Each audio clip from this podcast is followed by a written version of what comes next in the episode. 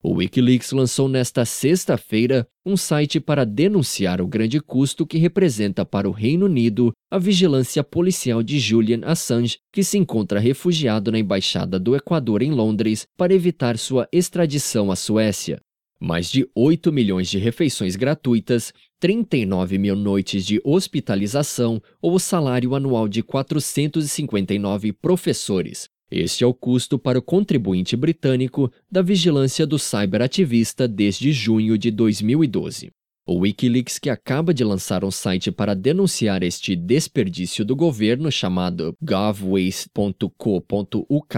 afirma que o gasto ultrapassou a barreira das 10 milhões de libras, ou mais de 42 milhões de reais. No site, dois contadores mostram os segundos e o dinheiro público gasto, enquanto um link leva a uma declaração do prefeito de Londres, Boris Johnson, que em 2013 classificou a situação de absolutamente ridícula.